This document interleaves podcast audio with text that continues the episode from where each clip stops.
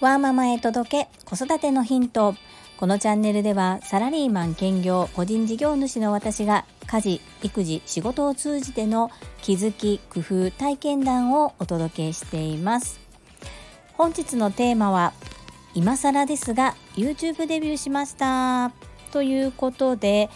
今回の YouTube 動画に関わる裏話や私の思いなどをお話しさせていただきたいと思います。最後までお付き合いよろしくお願いいたします。昨日2022年3月26日は転写日一粒万倍日虎の日が重なる今年最高の超ハッピーデー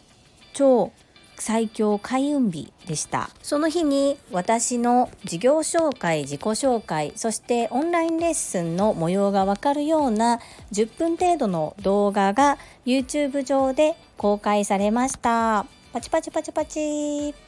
と言いましても私の YouTube チャンネルでではありません。愛知県を中心に活動されているタレント美容研究家忍者みやゆうさんの公式の YouTube チャンネルで紹介いただきました。10分程度にぎゅっと凝縮して編集していただいているんですけれども実際の撮影自体はトータルそうですね2時間半ぐらいでしょうか。時間をかけています。こういう体験をしてみると普段 YouTube で見る動画というのもかなり長い時間収録されてそのうちの一部が編集されて上がっているんだなというのを体感しました。今回は私の主催するお料理教室ジェリービーンズキッチンで毎月開催しておりますオンラインデコ巻き寿司レッスンを美容研究家忍者みやゆうさんにご体験いただきましてその体験の模様をお届けしております。ですが半分は私の動画名詞のような状況で私の事業内容そして自己紹介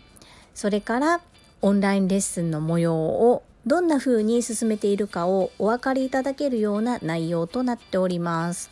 昨年2021年は3月31日が超最強開運日でした。その日に私は個人事業主としての開業届を出してもうすぐ丸1年となります。その1周年を迎える手前の超最強開運日にこのように動画を YouTube で公開できるようになるなんて本当に1年前は全く思ってもみないことでした。そしてこのみやゆうさんとの出会いもすごく偶然と言いますか面白いご縁だなと思うんですけれども編集者の方から直接お電話をいただきました。普段私は自分のスマートフォンに登録されていない電話番号は出ないんです。ただなんとなくなぜかわからないんですけれども何度か着信があったのでなんとなく出ました。それがこの動画を撮影しませんかという案内でこの動画撮影のオファーに関しましては有料です。無料ではなかったです。そしておそらくご想像いただけると思うのですが動画編集イコールやっぱり高額ですよね。ちょっと生々しいお金の話になりますけれども果たして私が個人で活動している事業に対しそこまで広告宣伝費をかけるそれだけの意味はあるのかそしてペイできるのか費用対効果を上げることができるのか。もう悩み出したらキリがないんですけれどもいろいろ考えました。ですがこのご縁もタイミングだなと思うんですけれども自分の事業をご紹介できる動画があればいいなっていうことを考えていたところだったんです。さらにスマートフォンで自分で編集できるようなソフトもいろいろとダウンロードして入れてみて試してみているそんなタイミングでした。そして私普段あまりテレビを見ませんしあまり芸能業界のこと詳しくありませんので本当失礼な話なんですけれども美容研究家忍者宮優さんの存在も知りませんでした。軽い気持ちで一度営業の方のお話を聞いてみようと思って聞いてみてなんだかこれちょっとやってみたいなって思ったんです。ご連絡をいただいてそして実際に動画になってこのように世の中に排出できるようになるまでに半年近くかかっているんですけれども結論やってよかったなというふうに思っています。最初に悩んでいた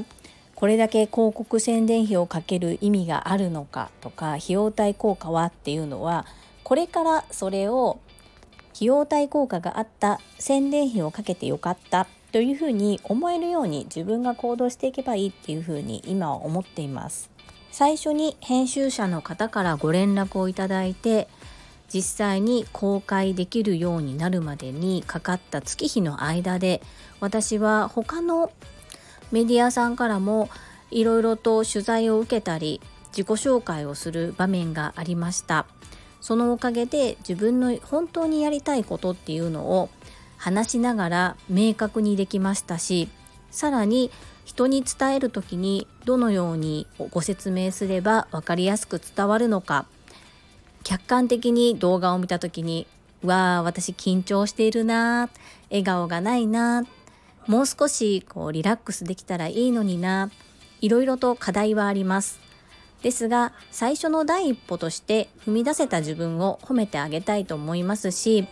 ちょうど節目1年が経ちましたのでこの1年新たな1年をどのように過ごしていくのかどんな風に活動していくのかも明確に計画を立てようっていう風に思えました。いろいろな意味で節目となりました。やりたいことやってみたいことたくさんあります。実際にやってみたらこれは違うという風に思えるものも出てくると思います。そうやって一つ一つトライすることで自分自身が本当にやりたいことや本当に目指していることが見えてくるのではないかというふうにも思えていますのでもともと小さい頃から好奇心が旺盛だった自分の直感と感覚を信じながら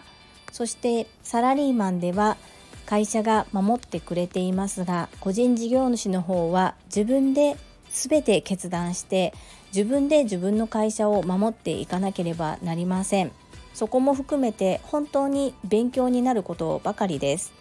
相互効果もありまして個人の活動で得た知識や経験をサラリーマンのお仕事でも流用でき活用できていますしその逆もあります。子供がいるからサラリーマンの仕事を辞めれないからいろいろだからだからではなくってだからこそ自分にはどんなことができるのかそこを武器にしてどんどんと強みとしてやっていきたいそんな風に思えた日でした